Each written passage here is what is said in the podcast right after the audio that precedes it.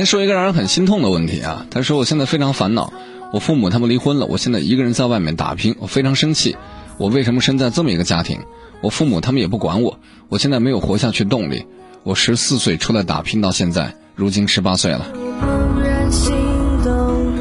看完他的问题，我想到知乎上有一个，呃，很有意思的话题讨论，叫做一句话讲一个悲伤的故事。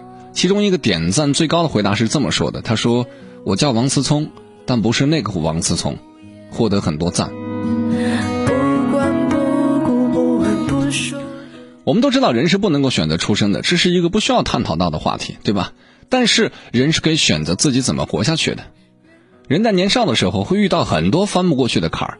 那有些人从此可能被坎儿拦住了，就平庸一辈子；有些人咬咬牙继续努力。没有人能告诉你未来会是什么样子的。我每天指点你们的江山，我连我自己的未来是什么我都不知道，别说未来了，一年后的我会怎样，我都不敢确定，对不对？甚至大多数人都不敢去畅想自己的未来。但很可惜的是，时间终究会一点一点的把你带到未来。